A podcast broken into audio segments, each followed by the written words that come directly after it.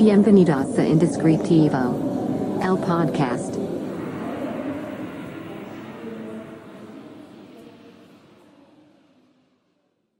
Hola, bienvenido a este nuevo episodio de tu podcast Indescriptivo. El podcast donde platicamos sobre marcas, sobre nombres, sobre el mundo y la vida creativa y de vez en cuando también de cosas que nos pasan en el día a día.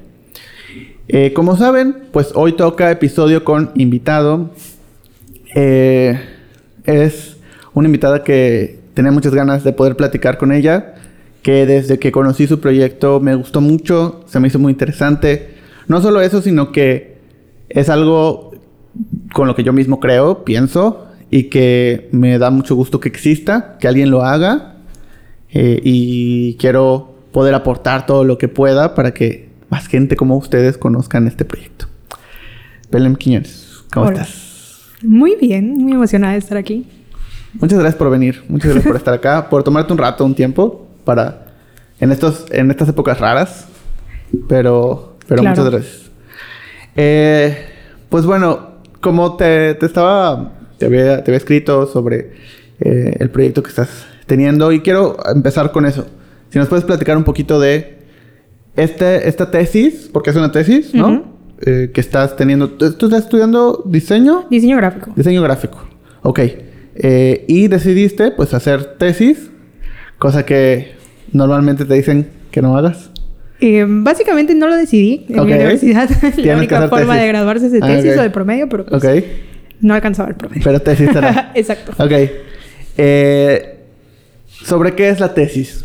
Em, básicamente el título como tal Ajá. es la opresión sistémica o sistemática que se ha ejercido sobre los grupos históricamente no representados, eh, la fotografía editorial y la industria de la moda. Ok, perfecto. Ese es como el título Sí. elegante. No, y que de entrada ya te está, o sea, ya, ya nos, ya nos posiciona en un punto interesante. O sea, de, de entrada. Mi duda es, y antes de que nos metamos un poco a indagar sobre ese tema, es uno, ¿cómo decidiste hacer eh, específicamente ese, sobre ese tema tu tesis? Y dos, ¿qué tan complicado fue que te aprobaran ese tema? ¿O fue sencillo, fue fácil? ¿No? ¿Cómo fue el Mm, proceso? Ok. Pues básicamente eh, el proceso, eh, después de varios ejercicios con mis maestras de tesis, llegué a la temática. Eh, ya, llevía, ya venía como eh, lo que inició la pandemia y unos meses atrás tomando fotos, pero pues en la pandemia Ajá. como tal profesionalicé un poco mi trabajo De, de, de de fotografía. Ok. Y eh, pues ya venía con toda esta idea de hacer fotos y era como lo más latente en mi vida y lo que más me emocionaba. Entonces, pues quería hacer una tesis eh, enfocada a la fotografía. Ok. Y eh, yo en pandemia tomó mucha fuerza una modelo que se llama Karen Espinosa, Ok. que fue como de las primeras, no digo que la primera, porque ha habido bastante eh, cambios en la moda, en- tal vez en México. Ajá. Allá hablaremos es Mérida. Pero eh, fue la primer- una de las primeras modelos eh, con rasgos indígenas de Oaxaca en salir en la portada de Vogue México. Sí. Entonces, yo me sentía muy identificada con, con Karen y cómo había estado posicionándose en las grandes esferas de la moda. O sea, es embajadora de Prada, o sea. Ujú. En la moda empe- se está empezando a cambiar y yo me había dado cuenta que en mi ciudad, independientemente de si yo sabía de moda o no, Sí. eh, esa temática no había cambiado. Y lo había visto por la fotografía, había trabajado a veces con pequeñas marcas que, gracias, tenían una visión de sí ser abiertos e inclusivos, pero estaban haciendo justo eso porque ellos, ellos mismos se habían dado cuenta que no eran Mérida.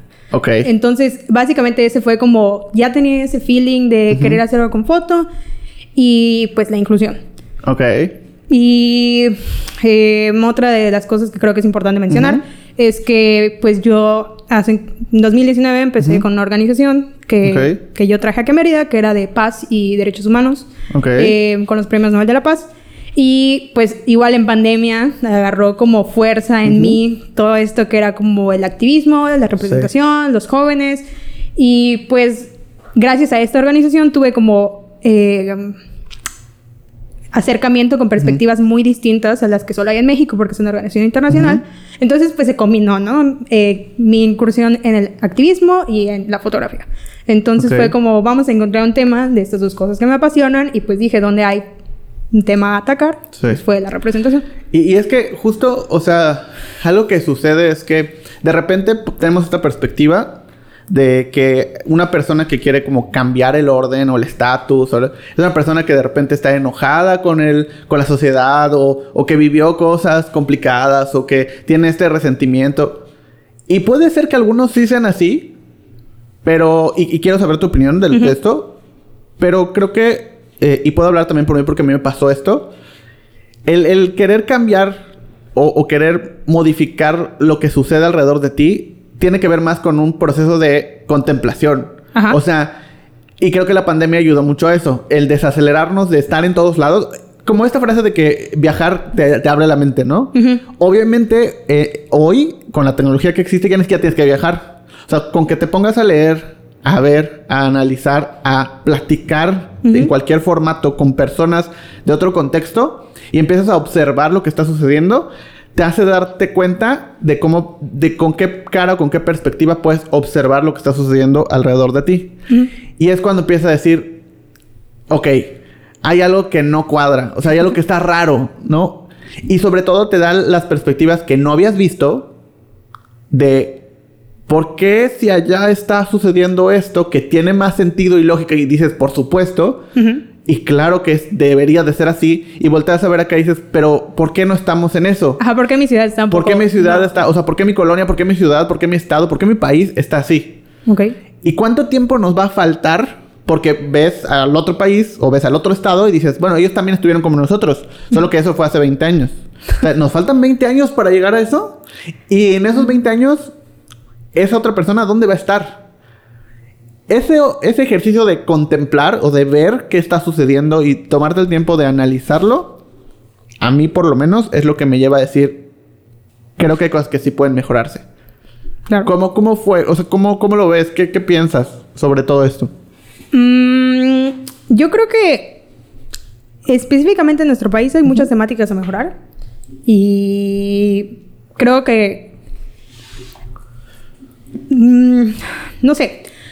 Respondiendo un poco a tu pregunta sobre cómo vamos a ver a, pues, el mundo Sí. en 20 años, yo creo que eh, preferiría en este momento enfocarme en cómo voy a ver mi ciudad en 20 años. Porque Ok. al fin y al, al fin y al cabo, o sea, yo no, bueno, nosotros como personas no podemos detener ese cambio. Ujú. Al fin y al cabo, siempre tal vez en la primaria cuando te están enseñando sobre México Sí.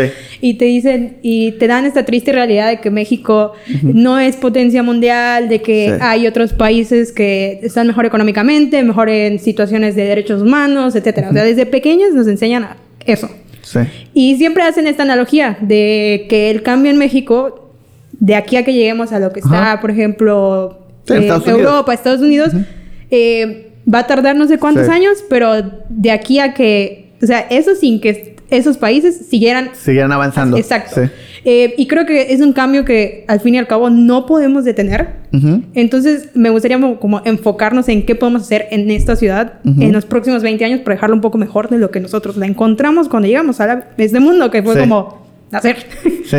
Entonces, eh, creo que es inevitable y no sé qué más comentar. No, no te preocupes. Por ejemplo, o sea, y cuando, ok, regresemos al tema de la tesis. Ok, dices, decides ese tema, ¿no? Lo presentas porque supongo que lo tienes que presentar con los, los asesores de tesis Sí. y ellos te lo tienen que aprobar. Sí, realmente... ¿Qué eh, sucedió? Eh, fue un poco problemático. Ajá. eh, porque específicamente eh, creo que el tema. Eh, porque al principio la temática, o sea, el título de la tesis no era lo mismo. Era algo como más descriptivo. Personas indígenas, personas racializadas, personas LGBT, etc. Ujú. Y pues eh, en la universidad en la que estoy, eh, ciertas personas tenían como una preocupación de que fuera demasiado disruptiva la tesis. Claro. Eh, por lo cual al principio no me la querían aprobar Ujú. y yo recuerdo estar ante mis directivos diciéndoles que no realmente no me interesa, o sea, con- siempre he sido esa persona que Ujú. Y me enseñaron a ser esa persona Ujú. que si no te resuelve la si no te resuelve el primer directivo la situación, siempre hay alguien más arriba que te puede ayudar a resolver la situación. Entonces yo, yo recuerdo que en plena plática con mis asesores de tesis me estaban diciendo, oye, eh, los directivos de, de la carrera de diseño no creen que tu tesis es eh, un tema muy complejo, entonces eh, o podemos cambiar el tema un poco o pues completamente como nos hacían estos ejercicios que te comentaba al inicio, Ajá. como de investigar qué nos gusta. Sí. O- y yo tenía otros temas distintos y me dijeron, o podemos trabajar sobre, los otros otros dos temas. temas que Ajá. ya habías escogido. Y como yo estaba tan Sí. en la línea de que quería eso y sobre todo a mí como persona en el activismo cuando me dijeron que no se podía porque era demasiado disruptivo Sí. fue como para mí ¿qué? o sea ¿cómo? Sí, es, es literalmente como- gasolina. Ajá, O sea, exacto, es- fue como, Pues ahora ¿por sí. qué? O sea, Y- ahora solo porque me dices que no, lo quiero hacer más. Sí, exacto. Y, y algo que he aprendido es que en Mérida específicamente, las personas que están a cargo no están acostumbradas a que la gente les diga que no está de acuerdo. Sí. O sea, los maestros... eh, Creo que es muy mexicano también Ajá, eso, ¿no? exacto. Están muy acostumbrados a la pasividad de sus estudiantes. Entonces, yo siempre fui, o sea, en la carrera fui como esa persona que iba como... Y sí hablaba. Sí. Entonces, eh, creo que mis asesoras de tesis me vieron tan decidida en "Mm, no voy a cambiar mi tema, puedo hacerlo tal vez menos eh, mm, fuerte la temática descriptiva, tal vez ser un poco menos, eh, más ambigua, pero en el texto sí tratar personas LGBT, Sí. personas racializadas. Entonces, así fue como terminé con el título, título de grupos histórica- históricamente no Eh, representados, no representados, porque ajá. eso engloba muchas cosas, Sí, pero me da cosa. la libertad de yo poder hablar de estos cuatro grupos que a mí lo personal me interesan. Sí. O sea, y es que también es como. Y yo lo veo, o sea, me, me- a veces me impresiona mucho este, este, tema, este, estos conflictos. Cuando en teoría una universidad tiene que ser la fuente de conocimiento para la sociedad. Y más si estás fungiendo como, como alguien que está haciendo una tesis, una investigación tiene que ser referente a pues cómo aportas, cómo tú ves, qué estás dejando, qué, de qué sirvió que tú estudies en esta universidad y qué es lo que vas a aportar a lo que te rodea. Entonces, con mayor razón, ese tipo de temáticas que si tú piensas o cualquier alumno piensa que no están bien y lo quiere, in- quiere indagar en el tema, quiere investigar y quiere proponer algo, debería de haber el espacio, al- o sea, al contrario, deberían de incentivar que este tipo de cosas sucedan, porque el, el diálogo es lo único que va a provocar que realmente alguien, o sea, empiece a cambiar algo, ¿no? Si no lo platicamos, si no lo hablamos y si lo censuramos, pues nunca vamos a avanzar. Creo que eso es- es súper claro. Pero, ok, bueno, entonces, al final te, te lo aceptaron, ¿no? Sí, me ¿Qué- lo aprobaron. y que eso es un punto importante. ¿Qué tan difícil fue para ti, por ejemplo, ese cambio en el, en el tema del nombre? O sea, de que tú querías que fuera específicamente decir esto y luego te dicen, no, pero, o sea, pero sí, si lo cambias. Eh, ¿Qué tan difícil o qué tan fácil fue aceptar eso para ti? Básicamente, eh, otra de las cosas que he aprendido en mis pocos años de resolver problemáticas eh, es que más allá, o sea, no es ceder, o sea, no estaba cediendo a mi Ajá. temática, sino simplemente requiero ajustar ciertas cosas para que yo tenga la libertad de hablar sobre lo que quiero hablar. Entonces, ya platicando con mi hermano, porque mi hermano, o sea, en mi familia somos muy similares en cuestiones de hablar de cosas sociales, Sí. etcétera. Entonces, es- mi hermano me estaba platicando justo que en su momento, hace 10 años, cuando él estaba haciendo su tesis, Ujú. le sucedió exactamente lo mismo. Ok. Pero la universidad en la que él estudió es más burocrática Ok. y más conservadora. O sea, completamente lo opuesto a el escenario en el que yo me estaba Sí. presentando, pero pues me aconsejó que pues sí luchara por mi causa, pero que fuera un poco más moderada en no en la temática, sino en cómo yo manejaba la situación para que fuera un ganar-ganar. O sea, Sí, o sea, ceder en algunos puntos con tal de que esto se pueda llevar a cabo, Ajá, exacto. ¿no? Era más importante la Era- causa que mi enojo porque Sí. no me permitieran hablar textualmente en el título de la tesis, porque Sí. pues en la tesis como tal sí estoy hablando de esas temáticas. Sí, solamente es un tema de, de formato. O sea, Exacto, al final es como. tal cual. Da igual. O sea, está bien. Si le quieres poner. Es como cuando, cuando haces un libro y de repente es como que el título del libro tiene que ser más comercial. Porque el libro se tiene que vender. Si no. O sea, y dices, no, pero es que yo quiero que mi libro se llame como yo lo imaginé. Sí, pero si tu libro no tiene un título comercial y que hace que se venda, tal vez no vas a tener el recurso para escribir uno un segundo libro. Entonces, ¿qué prefieres? ¿Tener uno con el título que tú imaginaste? ¿O tener dos, posiblemente tres, cuatro, cinco, que llegue a más personas gracias a un título que puedes ceder un poco, ¿no? creo, que, creo que eso es importante. Pero justo que ahorita hablabas con- con- de- del tema de tu familia, ¿qué tanto crees que fue eh, valioso, importante o crucial el apoyo que recibiste de parte de tu familia o, o la, la visión que tiene tu familia o la manera de pensar que tiene tu familia con todo lo que estás haciendo, por lo menos hasta ahorita?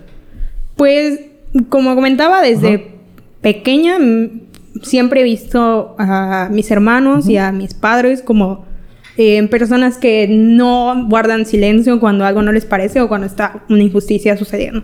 entre cosas más básicas como pelear un precio exorbitante, tal vez en algún... Nos han sucedido varias cosas como con aviones en las Ok. que luego los dichos de aerolíneas se cobran Sí. como extra Sí. eh, en el equipaje. Desde cosas tan básicas, Sí, tal vez como ese, de pelear que no es justo, a ya injusticias sociales como, por ejemplo, el matrimonio igualitario. Mi hermano eh, igual tiene una organización distinta a la que yo comenté al inicio.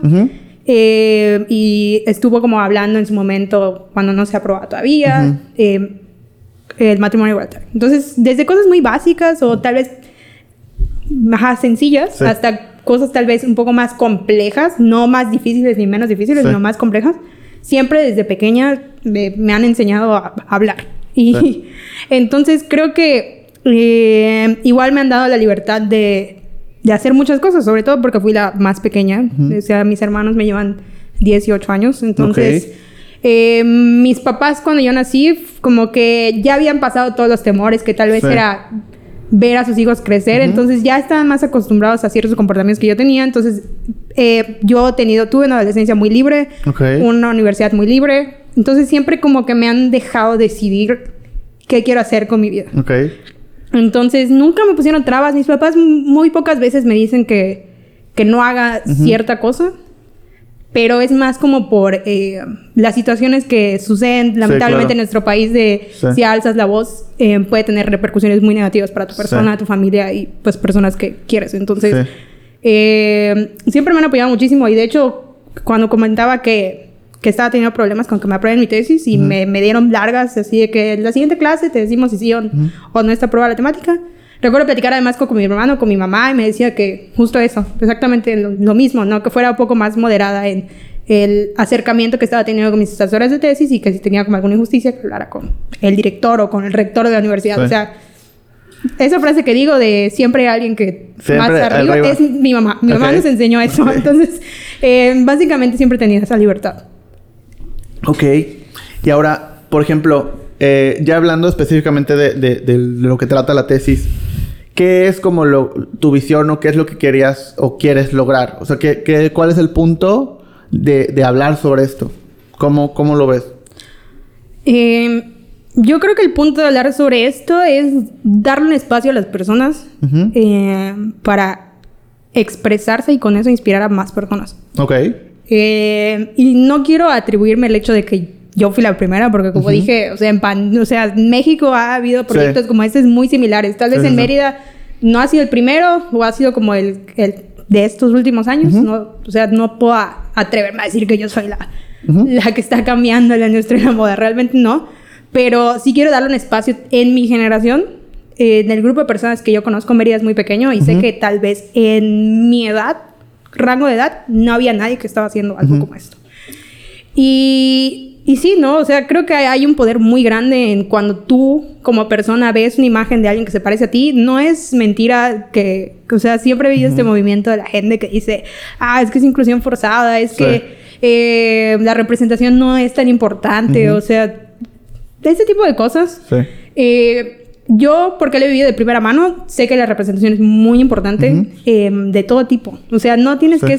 Para sentirte representada no tienes que ver a alguien, por ejemplo, yo que soy una persona morena, no Sí. tengo que ver tal vez a una persona morena para yo sentirme representada. Eso es un ejemplo. Tal vez si yo veo a una persona con el cabello corto, ahorita lo tengo corto, yo me sienta representada por esa situación.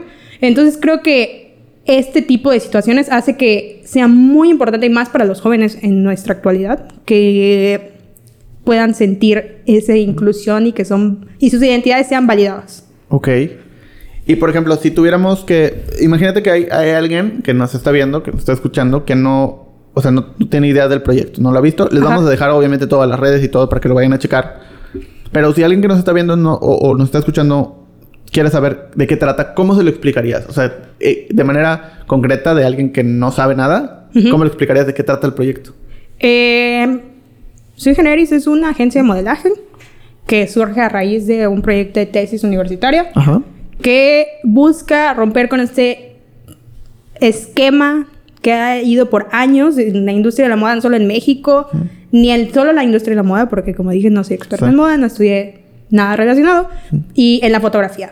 Y en los Sí. medios en general, o Sí. sea, la televisión, en publicidad, siempre ha habido esta no repre- nula representación en el mundo. Sí. En el mundo. Hace años atrás, eh, en otros países se fueron dando cuenta y pues abrieron la perspectiva. Y en México igual, pero estamos como en un lento proceso. Sí. Entonces, básicamente, es esa agencia que está rompiendo con estos sistemas Ajá. de generaciones de no representación eh, enfocada a jóvenes y creativos de la industria de Yucatán y del sureste que quieran como o tengan esa espina de crear un cambio. Ok. Porque no- las nuevas generaciones en su mayoría están siendo más conscientes de las temáticas sociales. Entonces, eh, básicamente es ese, una agencia en la que todas las personas se pueden ver representadas Ok. eh, en algo tan eh, exclusivo, como podría decirse. Como lo es la moda. La moda. Ok. Entonces, eh, digamos que para, para resumirlo un poco, es como esta agencia de modelaje que está tratando de buscar representar a la mayor cantidad de personas a través de las personas que están modelando. Eh, y que esto se puede utilizar en una industria como la de la moda, justamente. O sea, eh, del diseño de moda que históricamente es de las industrias que más ha- ha- ha- le ha costado trabajo este tema de la, de la inclusión desde, o sea, y ni siquiera hablemos de una inclusión de, de color de piel, o sea, de, de peso, o sea, de, características físicas, o sea, es, es muy complicado. De hecho, vi que, vi que estabas como también en el tema de hace que el año pasado, cuando fue este tema del Fashion Week, eh, y que hicieron una pasarela en, en- en el monumento a la bandera, ¿no? ¿Fue a la bandera? No, el monumento a la patria. Sí. Fue en el Monumento a la Patria, ¿no? Que hicieron esta pasarela en el Monumento a la Patria de- del Fashion Week. eh, y despertó todo un tema, u- una conversación alrededor de que todas las... O sea, prácticamente ninguna de las modelos que estaban ahí, pues hacían... a- a- eh, o sea, no representaba a ningún porcentaje importante de la población del estado. Cuando, en teoría, lo que estaban mostrando es la parte de moda del estado. Ajá, ¿no? exacto. Entonces, vi que estuviste como en ese, en ese tema. Creo que uh, hubo como varios, varias cosas. ¿Cómo, ¿Cómo fue? O sea, ¿cómo te involucraste? ¿Qué pasó? Eh, ¿Cómo lo viste? Eh, básicamente yo ya, yo, o sea, ya, eso fue hace, sí fue el año pasado, el año pero pasado, fue, si no me equivoco, como, Como por ahí de no, no sé si fue No me acuerdo. Pero sí fue como mm, a mitad de año, un poquito Ajá. después de mitad de año. Eh, yo ya me encontraba escribiendo mi tesis, entonces ya tenía como esta temática Ajá. empapada en mí. Sí. Y pues básicamente eh, yo sabía que iba a ser el Fashion Week porque sigo a varios fotógrafos Sí.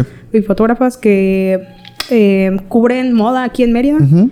y en Yucatán. Y pues eh, solo vi, o sea, realmente a mí me causa muchísimo enojo que vendan eh, Yucatán como inclusivo y Ujú. como diverso cuando ciertas marcas hacen ese tipo de cosas que eh, creen que su representación es darle espacio a modelos yucatecas, que eso es muy importante, o sea, no estoy Sí. diciendo que, que no sea importante que se le den espacios en, en proyectos tan importantes como sería el Fashion Week a modelos yucatecas, pero en ese, en ese paso se escudan eh, estas personas en Sí. que sí están siendo inclusivos porque están dándole oportunidad a talento local, pero ¿a qué talento local están dando oportunidad? O sea, cuando pues sí es talento local, pero siguen siendo las mismas personas que siempre hemos visto.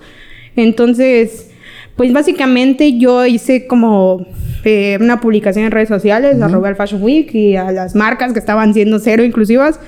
Y pues se empezó a compartir entre mi grupo de amigues, mm, eh, sigo a algunos activistas, pues por lo que comento de la organización, y hubo un tiempo que estuve como muy metida en esta temática. Eh, y varias personas del- del medio como que me retuitearon, eh, mi hermano igual que, que igual hace activismo, igual reposteó. Si no me equivoco, creo, creo que hasta Tener Huerta le dio retweet a Ok. algo de mi hermano o le dio me gusta. O sea, como que sí llegó un poco A otras instancias. sí, exacto. Y eh, gracias a mi hermano, eh, un reportero lo contactó y pues como había visto sea, la publicación de él, Sí. pensó que él era como el, Claro. el que había iniciado, pero mi hermano pues lo refirió a mí porque pues dijo Ajá. como, no, yo no lo inicié, mi hermana fue la que está hablando de este tema, si quieres entrevístala. Sí. Y pues me hicieron una entrevista muy corta, como de dos minutos, en las que eh, como que se fue a instancias eh, completamente estratosféricas de cosas que yo no Ajá. imaginé que iban a suceder. Sí. O sea, eh, yo vi publicada la entrevista como dos días después de que... Ajá. O sea, como era un tema que estaba Sí, o sea, latente. lo sacaron rápido. Sí, lo sacaron rápido y... Lo que me sorprendió y lo que en la mayoría ya lo sabemos, Ujú. las personas que estaban comentando cosas negativas eran personas más adultas que ni siquiera conocen Sí. muy probablemente a la marca de la que yo estaba hablando. O sea, solo fue como, ah, esta niña Sí, voy a comentar. voy a comentar y, y porque, o sea, hasta cierto punto, yo no soy de la idea de pensar que los adultos no tienen responsabilidad sobre situaciones que están sucediendo. O sea, sí entiendo eso de, no, entiéndelos, crecieron en otra época. Y Sí. hasta cierto punto comprendo esa situación, pero creo que, ah, como están los tiempos hoy, o sea, ya hay hasta, ya hay mucha información, hasta en la televisión, sí, sí. en el programa más conservador, hay información de lo que está sucediendo allá afuera, en temáticas sociales. Entonces, no, no estoy de acuerdo que los adultos crean que, pues sí, no, la moda siempre ha sido, o sea, sí crecieron con que la moda era para personas delgadas, blancas, con eh, rostros europeos, etcétera. O sea, es la norma que ellos creen que tiene que ser la norma. Entonces ven a alguien que aparte es una persona racializada, eh, que es joven, entonces tenía que es mujer, entonces tenía muchas situaciones en las que los comentarios eran hacia mi persona. O sea, Sí. no había alguien que debatiera y muy pocas personas Sí.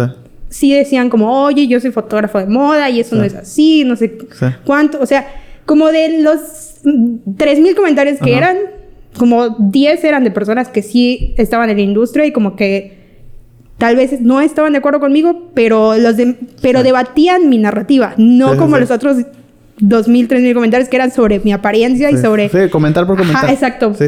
Es que, ok, y te quiero contar un poco de, de mi experiencia con una temática similar, o sea, con una situación similar, ¿no? Ujú. Eh, igual eh, en pandemia, pues nosotros eh, nos dedicamos a, a hacer nombres, ¿no? Eso es lo que hacemos. Somos un estudio enfocado en la creación de nombres para todo tipo de proyectos, para todo tipo de cosas. Y dentro de como cuando haces algo constantemente, pues vas encontrando ciertas cosas, ciertos criterios o ciertas observaciones que pues alguien que no se dedica a eso todos los días, pues no ve, por supuesto.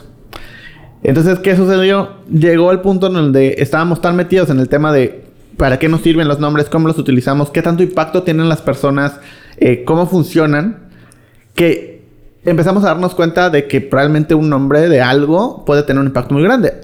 El mismo nombre de, de- este, como persona, ¿no? Sí. Y, y empezamos a llegar a temáticas como eh, eh, por qué una persona que hace una transición se cambia de nombre y lo importante que es ese nombre y cómo le da identidad. También el nombre de la ciudad en la que vives, el país, el estado, todo. El impacto que tiene en, en- en tu inconsciente también. Ujú. Entonces llegamos a ciertas, a ciertas conclusiones como, por ejemplo, se nos hizo de repente de un, de un punto como no lógico el cómo en una eh, ciudad como Mérida, tan, con tanta diversidad de muchas cosas, eh, que una de sus, como tú lo decías, una de sus cartas principales de los últimos años ha sido la inclusión. Sí. O sea, e- eso es lo peor. O sea, si, si, si dijéramos, bueno, sabemos que el Estado está enfocado en no en la inclusión y está enfocado en ciertas cosas antiguas. Hay una lucha que hacer, por supuesto, pero ya sabemos a qué nos atenemos. El problema es que el estandarte principal de los últimos años ha sido la inclusión. Y cuando ves hacia adentro, pues no sucede. Entonces, ¿cómo en una ciudad así, la avenida principal de la ciudad, que además es la avenida que sale en todos los videos promocionales turísticos, tanto locales como nacionales como internacionales, la avenida que tiene los principales atractivos turísticos que se han hecho hasta el día de hoy, de la que nos enorgullecemos, entre comillas, de, de- de lo que somos. Como Paseo Montejo, su nombre viene De- de una persona que de entrada no es de aquí. Además, es una persona que provocó un montón de eh, daño material, físico, emocional, de todo tipo del daño que te puedas imaginar, con, con- o sea, matanzas, eh, y, y, pues los diversos personajes como Francisco Montejo, el Ujú. adelantado, bla, bla, bla, ¿no? O sea, y que la avenida principal lleve su nombre y que además hay una estatua Sí. con ellos, con un simbolismo, porque cuando te vas a analizar la estatua y cómo se construyó y cómo el simbolismo que tiene también deriva de algo que no está cool. Sí. Y entonces es como dices, "Mm, tal vez si es nuestra avenida principal, si es la que más promocionamos, si es la que mostramos al mundo, si es la que todos conocemos, nos gusta, tenemos historias ahí, probablemente no debería tener el nombre de un personaje que no representa absolutamente nada de lo que somos, ni de lo que queremos ser, ni de lo que le queremos contar al mundo, ¿no? Tan sencillo como, o sea, no porque dices, bueno, la característica principal es que es, es historia, ¿no? Entonces, historia se tiene que quedar ahí. Sí, pero si tú vas a Alemania, existe Hitler. O Sí, sea, la es- historia se o reescribe. sea, ahí está, ahí está en los libros. Pero no por eso hay una avenida y su avenida principal se llama Adolfo Hitler y hay una estatua de Adolfo Hitler ahí, porque pues no funciona así. Entonces hicimos toda un- una campaña, hicimos un video, hicimos un- contando y nuestro objetivo fue el hecho de, ¿sabes qué? Eh, nosotros, nosotros que nos dedicamos profesionalmente a esto, observamos esto que creemos que no está cool. Vamos a platicarlo. O sea, ni siquiera fue un, vamos a cambiarlo. No propusimos cambiarlo. Fue un, platiquemos si es eh, coherente que ese nombre exista en la avenida, además de la estatua, pero el nombre de la avenida también. Eh, y si no, deberíamos tener una conversación alrededor de si deberíamos de cambiarle el nombre. Hicimos un video, se publicó, llegó a, un- a- a mucha gente, nos hicieron una entrevista, pasó lo mismo, tanto en el material que nosotros... Ah, porque aparte queríamos hacerlo lo más inclusivo que estuviera nuestras capacidades. En toda nuestra ignorancia, tratar de hacerlo lo más inclusivo posible. Entonces era un video que estaba eh, eh, eh, en maya, estaba en español, estaba subtitulado en maya, estaba subtitulado en español, con una persona de, que tiene raíces eh, indígenas, que su familia es así, que es un, un, un habla- un hablante nativo, o sea, que nos ayudó con la traducción, nos ayudó con el... Nos asesoramos con uh, especialistas historiadores para tener cada dato, cada texto, cada palabra fuera con un sustento histórico real y no nada más, ah, pues creemos que esto está mal. No, o sea, tenía una estructura, ¿no? Sale el video, sale también, nos hacen, se hace como medio viral localmente. Eh, hay muchos comentarios, la mayoría son exactamente como tú, como, como tú lo comentas, la misma experiencia. Nos hacen una entrevista, pasa exactamente lo mismo. Pero nuestra reacción fue como un, ¿sabes qué? O sea, quiero, yo me puse a leer todos los comentarios, o sea, todos, uno por uno, y tratar de analizar cómo, para mí, era como, esa persona vio el video o no, o leyó el texto o lo que sea, y decidió que era una estupidez, decidió que era una tontería. Está en todo su derecho, o sea, está bien. Para esa persona, en este momento de la historia de, y de su vida y de su contexto, esto es una estupidez. Ok, hay personas que dijeron, tienes razón. Hay personas que dijeron, siempre lo pensé. Hay personas que dijeron, y se fueron a atacar de manera personal o de manera física, o sea, en- en- no físico de a golpe, sino me refiero Sí, a o sea, apariencia, aspectos físicos, o es que te apellidas así, o es que, o por qué ven eso y por qué no se enfocan en que hay gente que necesita comer, o, ¿no? Sí. Para mí fue algo, fue un experimento muy interesante. O sea, yo más que sentirme agredido, mal o, o- o así, dije, está padre que... yo- mi, mi punto era obtener conversaciones. Y las obtuve. Sí, se crea. De todos esos comentarios. La gente decidió que no estaba de acuerdo. Perfecto, pero hubo una conversación. ¿Cómo fue para ti lidiar con todos esos comentarios? Sea, lidiar con que te ataquen eh, con tu aspecto físico, que te ataquen con tu edad, que te ataquen con lo que sea. Em, Hasta de manera profesional, como tú le decías, es que yo soy fotógrafo y esto no funciona así. Ok. ¿Cómo fue para ti lidiar con todo eso? Sí, y eh, creo que una frase que, que se me quedó eh, conmigo en toda esta situación, porque al principio fue como, ok, me están comentando cosas, Ujú. era la primera vez, o sea, yo... Sí. O sea, creo que mm, siempre te dicen, sí, activismo, activismo, pero Ajá. no es, o sea, yo me dije a mí misma, no, este es el activismo real, el que Ok. cambia situaciones y contextos, Sí. en el que te pones en la, o sea, yo me puse en la línea de batalla y dije, ok, voy a hablar al respecto de esto. Y, y dije, ok, ese es el costo de hacer activismo y de a- alzar la voz. Eh, y los primeros días fueron como soportar, soportar, soportar. Hasta que ya se empezó a salir como de las manos, de ya llegaban, o sea, eso era en Facebook, o sea, nadie Ajá. se había tomado la molestia de buscar mi perfil ni mi nombre. Sí. Hasta que ya en Instagram empezaron a llegar mensajes así de, o sea, personas que Sí. ni me seguían, así decirme, tú quién eres para hablar.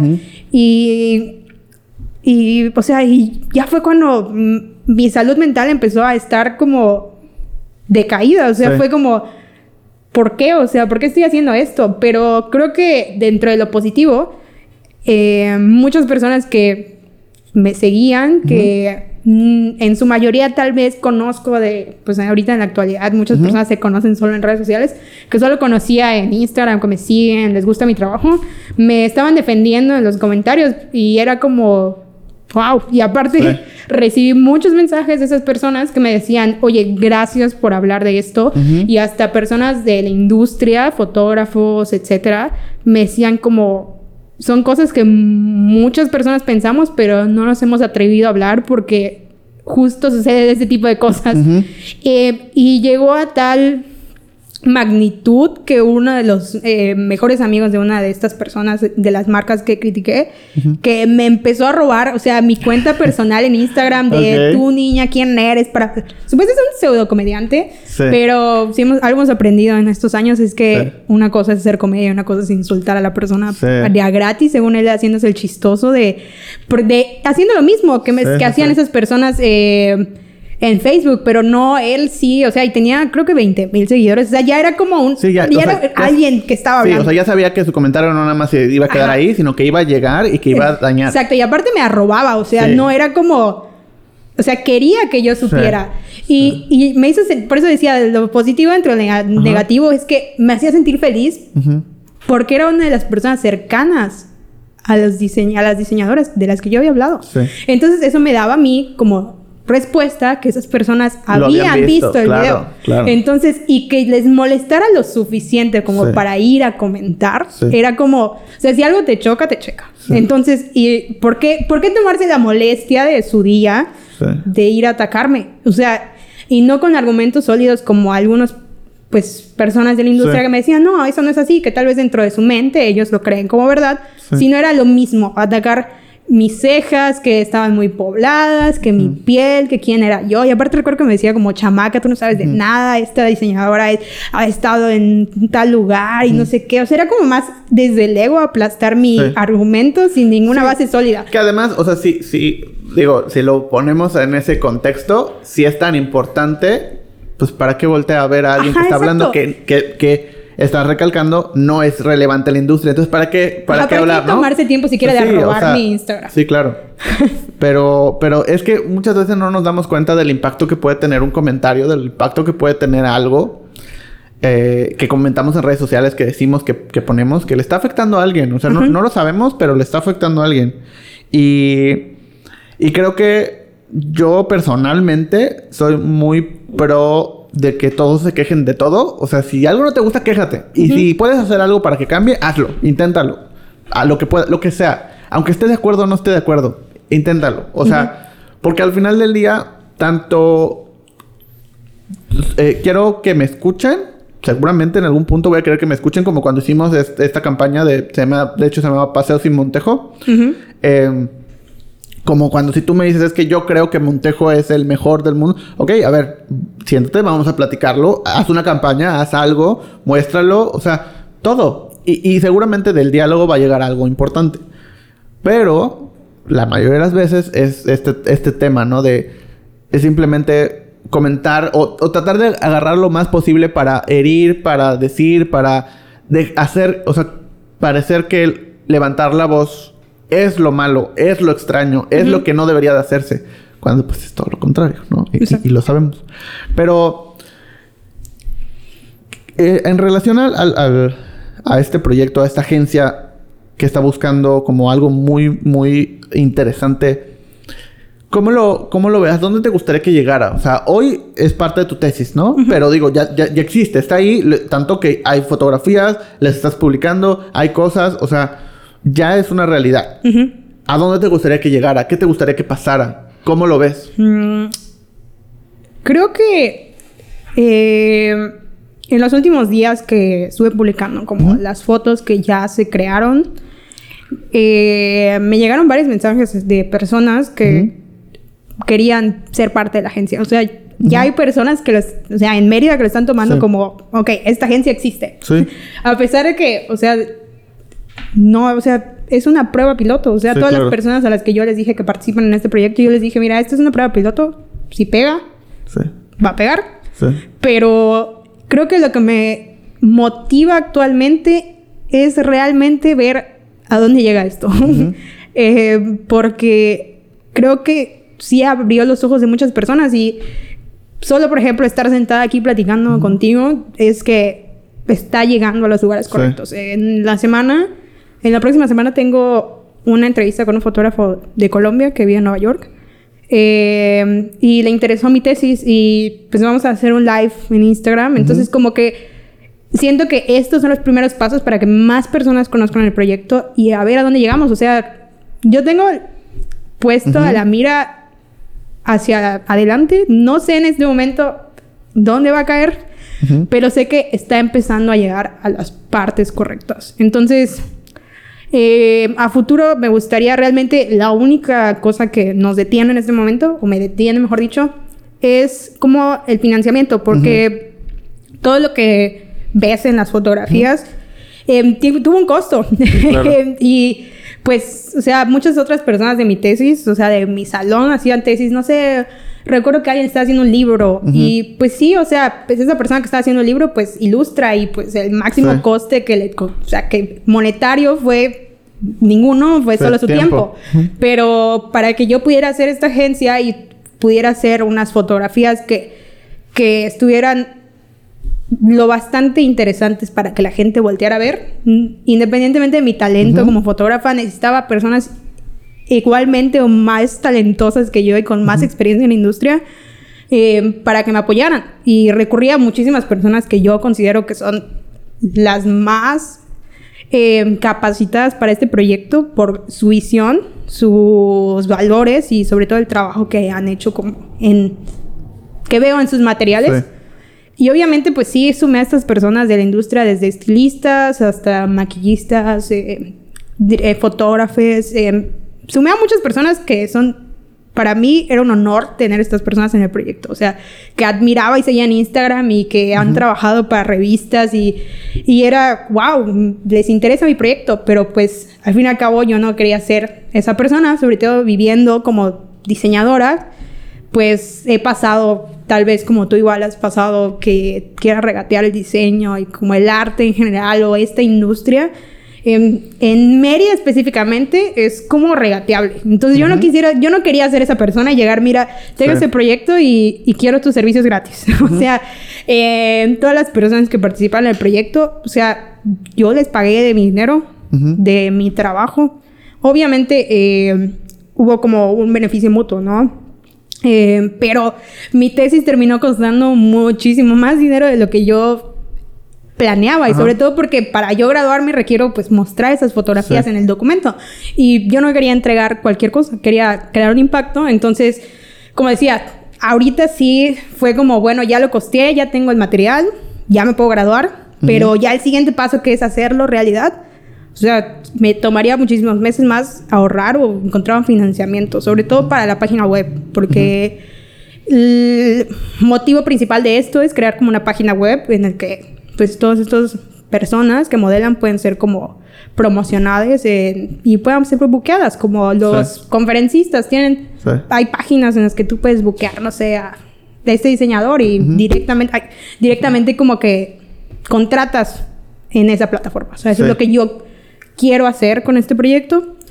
Y pues sobre todo, pues las marcas lo están pidiendo. Creo que eh, la semana igual una persona que es fotógrafa me mandó un mensaje y me dijo que, oye, que, o sea, que si hiciera una agencia real y yo así, pues, eh, pues, es mi proyecto, pero pues, ¿qué necesitas? O sea, yo... Sí, sí, sí. Y, Pero y- es una agencia. Ajá, exacto. O sea, es una agencia real. O sea, Ajá. está ahí, ya hay fotos, ya hay Ajá. pruebas, lo puedes hacer. Entonces, al final del día es como lo que te decía. O sea, es tu tesis, empezó como tesis, pero pues ahí está. O sea, Ajá. el talento ahí está. Sí, las personas, o sea, y me decía este fotógrafo justo que, que las marcas le pedían como a personas eh, con diferentes representaciones, pero Sí. que pues lo que estaba a la mano muchas veces era más de lo mismo. Entonces, como que le había interesado mucho mi proyecto porque pues en futuras sesiones fotográficas necesitaba a alguien como que pues, le pasara a alguno de los modelos o modelos que pues, salieron en las fotografías. Entonces, eso igual es como algo positivo, ¿no? Sí. Y dentro de la misma como eh, proyecto trabajando con estas personas de la industria que digo que son, me- o sea, para mí un honor trabajar con estas personas.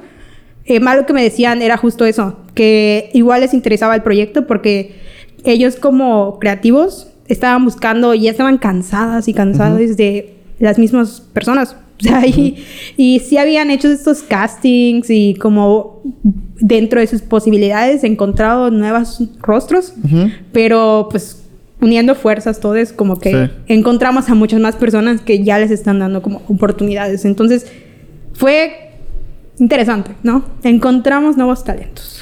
¿Y qué tan, ahorita que estabas diciendo eso, justo, o sea, me venía a la mente este tema, ¿no? De la colaboración. Eh, ¿Qué tanto sientes que fue clave para el resultado? O sea, ahorita platicabas que pues, trabajaste con muchos talentos y todo, pero ¿qué tanto fue importante? O sea, por ejemplo, si tú hubieras dicho, bueno, pues lo voy a hacer yo, como pueda, como salga, este, lo voy a intentar. O, o qué tanto sientes que aportaron, eh, se sumaron a tu visión, cambió tu visión en el proceso, se sumó a las visiones de los demás. O ¿cómo, cómo fue eh, el proceso ya de producción de estas, estas fotografías específicamente? Eh, cambió mucho mi visión. Eh, mucho, mucho, mucho, mucho. Yo eh, empecé este proyecto soñando, como Ujú. siempre, soy una persona muy soñadora y a veces no me doy cuenta de que existen límites eh, dentro de los cambios. Ajá. O sea, tener las primeras juntas con las personas creativas era como, mira, esto lo podemos hacer, Ujú. esto no se puede hacer, porque si hacemos esto, va, puede suceder lo que te sucedió a ti, de que la más, o sea, una parte del sector de Mérida se va a ir contra ti. Y si se va contra ti, también se va a ir con las personas que, que tal vez participaron. O sea, como que era ir despacio. O sea, el cambio hasta cierto punto es poco a poco. Ujú. Entonces... Que es lo que hablamos hace rato. O sea, tienes que ser fle- flexible Ajá, un poco en el formato Exacto. para que llegue a más lejos. Sí, yo llegaba así muy ilusionada de Sí. vamos a revolucionar la moda y ahorita mañana ya todo tipo de personas representadas en, el- Ujú. en las marcas de renombre aquí. No, o sea, no. Creo que fue topar con pared y, y mucho fue como ir poco a poco buscando soluciones entre todas las personas. O sea, algo que aprendí es eso, ¿no? Que la mayoría de las personas jóvenes, porque todas las personas con las que trabajé son aproximadamente mi rango de edad, eh, están dispuestas a hacer ese cambio. Solo eh, lo están haciendo dentro de sus posibilidades, pero este fue como un buen proyecto para como... Para empezar. Ajá, como que todos en conjunto, Ujú. pues apo- aportáramos, ¿no? Porque al fin y al cabo no fue, o sea, sí fue más una colaboración, a pesar de que, pues digo, sí hubo como retribución económica, eh, porque pues como era un proyecto en el que pues era como hasta cierto punto, independientemente si bajábamos un poco el, Ujú. la intensidad, seguía siendo disruptiva para ciertas personas. Entonces, eh, pues era como qué le acomodaba a cada quien y cuál era como el límite de cada quien. O sea, si en el- dentro del estilismo esto es lo máximo que podemos llegar en disruptivo, dentro del maquillaje esto es lo máximo que podemos llegar. Ujú. O sea, dentro del concepto esto es lo máximo, o sea, para que viéramos lo mejor, pero en el que un espacio en el que todas las personas se sintieran cómodas con cómo iba a ser representado su trabajo. Y creo que al día de hoy muchas de las personas que participan en el proyecto están como muy felices con los resultados. O sea, como creativos, o sea, Ujú. eh, personas detrás, más allá de los, las personas que modelaron. Em, están muy contentos. Entonces, creo que aprendí muchísimo eh, cómo funciona la industria y creo que vi un 5% de lo que realmente es. Tengo nada más una experiencia eh, que es esta. Eh, quiero que sean más y considero que van a ser más experiencias como esta. pero no sé. Pero yo creo que, o sea, al final, eh, este tipo de cosas, creo que el valor que más eh, aporta, y ahorita tú, tú me corregirás, es el hecho de mostrarle a las personas que pueden hacer lo que quieran hacer. O sea, al final del día, el- esa, esa, um, esa persona que esté creyendo que modelar puede ser algo que tenga sentido, que le guste, que quiera hacer y que no se vea como lo que está acostumbrado a ver en campañas, en marcas y en todo y que te haga sentir mal el hecho de que nunca voy a poder Exacto. ser porque no me veo así. Este tipo de proyectos te dicen, sí lo puedes hacer. O sea, que lo demás, que todo se vea de cierta manera no quiere decir Que tú no puedes hacer un cambio. Exacto. Que tú no puedas transformar. Y si no te gusta y aún así lo quieres hacer, hazlo y cambia como a donde llegues, como puedas, eh, poco a poco. Y te vas a encontrar con, con personas, como te pasó a ti, de que piensan lo mismo. Y solamente es como, ah, mira, pues sí, yo también creo eso, yo también estoy cansado de esto, yo también. Y empezamos a crear estos espacios donde alguien dice, bueno, pues tal vez yo no quería modelar, pero yo quería, eh, no sé, salir en la tele. Y entonces yo quiero salir en la tele, pero no me veo como las personas que salen en la tele. Exacto. Bueno, ya no tienes que verte así, porque las cosas están cambiando y mientras más personas haya pensando, o sea, vayamos bajo esta dirección de cada quien puede hacer lo que quiera, como quiera, cuando quiera, eh, y no tiene que tener una limitante eh, física, eh, étnica, de, de- de- de ninguna orientación, de ninguna identidad. Es, es lo que le da y le aporta un valor a la sociedad muchísimo mayor que todos nosotros, ¿no? Sí. Al final. Y algo que me gustaría recalcar como, pues, mensaje hablando de como cosas que, pues, como persona podemos cambiar.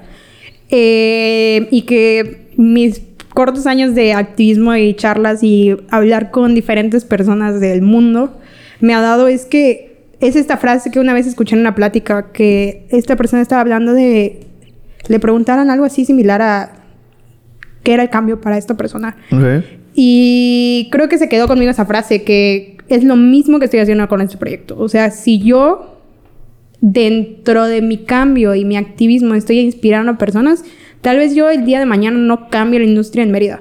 Ni en Yucatán, ni mucho menos tal vez, ni siquiera en Mérida, tal vez ni en mi colonia.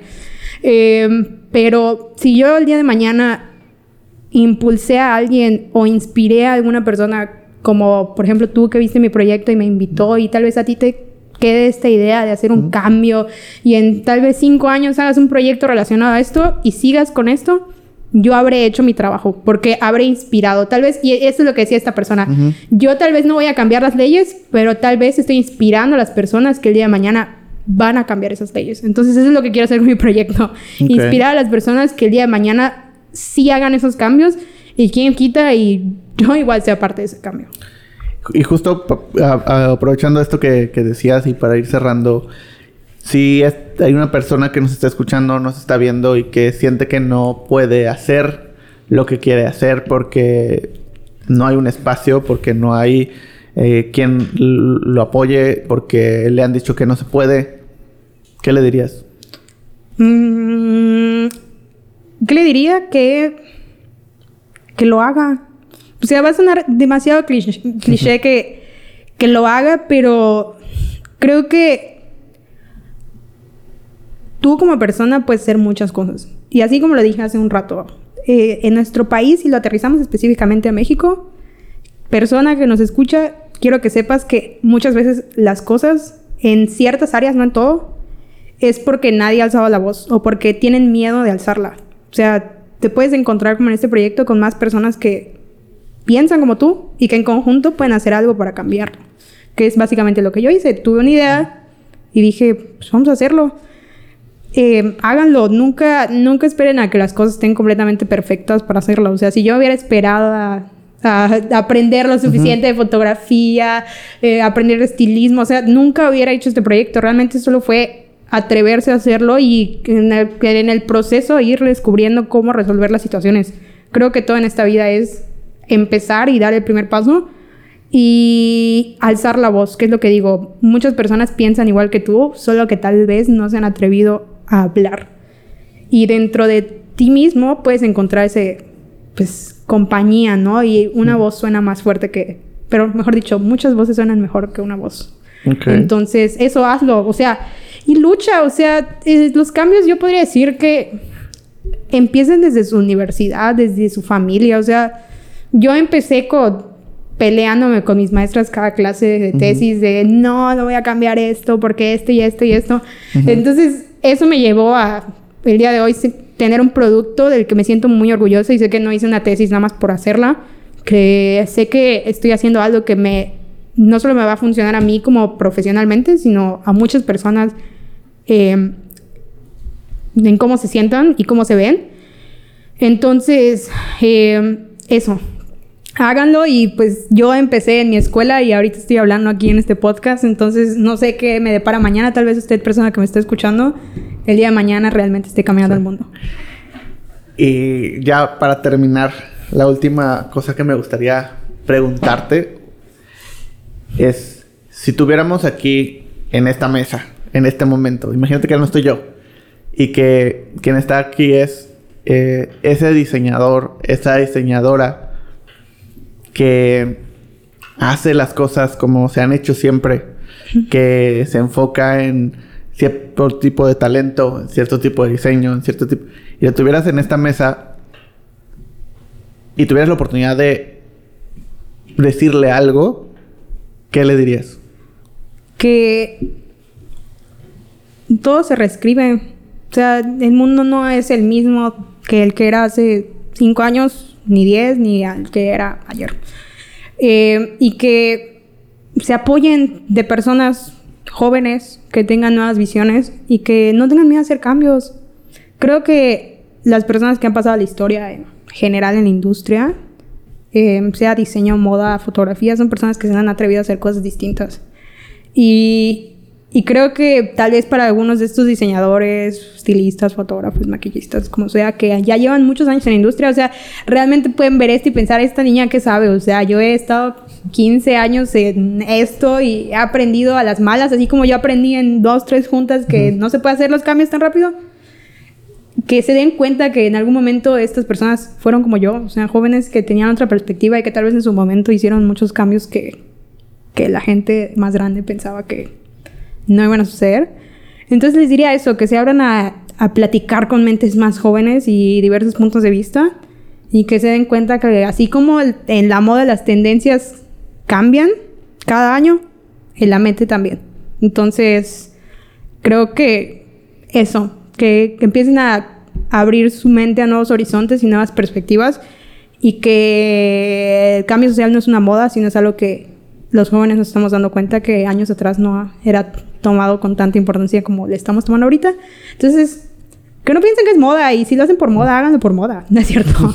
o sea, lo que quiero decir es que dentro de la misma subirse al, al tren de la tendencia de la inclusión, eh, sería otro debate hablar si es correcto Sí. o incorrecto esto, porque muchas marcas hacen esto, que se ponen la bandera de inclusivas Sí. cuando en sus procesos y en sus tratos a sus empleados son cero inclusivas, pero que lo hagan, o sea, que vean cuál es la respuesta de la gente y se sorprenderán con los cambios. Hay una moda, es que la moda debería ser accesible para todas las personas, no y las fotos, o sea, no no debe haber ese mismo sesgo. Entonces eso diría. Ok. No sé si tuvo sentido, pero espero. No, seguro, seguro que sí, seguro que sí. Y, y probablemente eh, alguien de ellos nos esté escuchando, nos vea. Y pues quién sabe, como tú decías, a ver a dónde llega, a ver qué pasa. sí, o sea, ¿no? la, el- la, flecha está ahí. Sí. No sé a dónde va a llegar, pero, Pero- está llegando pero a los lugares llegando. correctos. Perfecto. Pues muchas gracias, muchas gracias por venir, muchas gracias por platicar, muchas gracias sobre todo por hacer esto que estás haciendo, que, que en lo personal siento que es vital que haya más personas que estén haciendo esto. Y justo aprovechando esta, es- esta frase, ¿no? Que decías que el cambio, que, que el cambio se enfoca más en, en lo que inspiran en los demás. Creo que eso es eso es súper importante y poder que, que la- la- el espacio que yo tengo, sea grande, sea chico, sea lo que sea, lo pueda utilizar y lo quiero utilizar para que más personas puedan venir y platicar de lo que están haciendo y que puedan inspirar a más personas a hacer más cosas y que eventualmente, quién sabe, tal vez en unos meses venga alguien que diga que te vio, escuchó, checó este proyecto y a partir de eso decidió hacer el suyo y podemos platicar sobre ese proyecto que está haciendo. Sí, exacto. Entonces, eso me encantaría y, y- y, pues muchas gracias por, por, por hacer lo que haces eh, y que sigas haciendo lo que haces eh, y muchas gracias por venir. Muchas gracias a ti por la invitación. Eh, nos vemos en el próximo episodio. Muchas gracias a todos los que nos vieron o nos escucharon. Muchas gracias por compartir este video o este eh, audio. y nos vemos en el próximo episodio. Hasta luego. Esto fue Indescriptivo. El podcast.